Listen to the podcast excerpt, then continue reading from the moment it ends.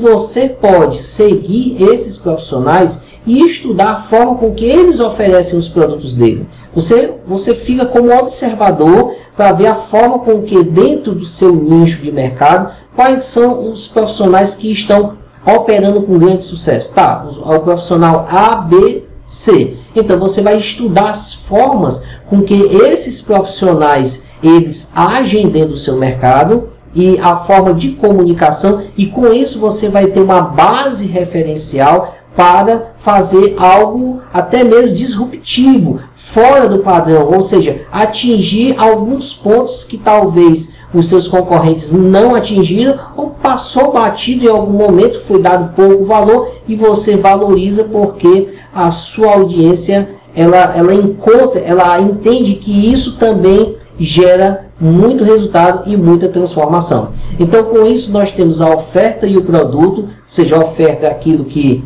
você propõe para a venda e o produto é realmente é o produto é aquilo que a pessoa tira do bolso, pagou, recebeu, ela recebeu o produto.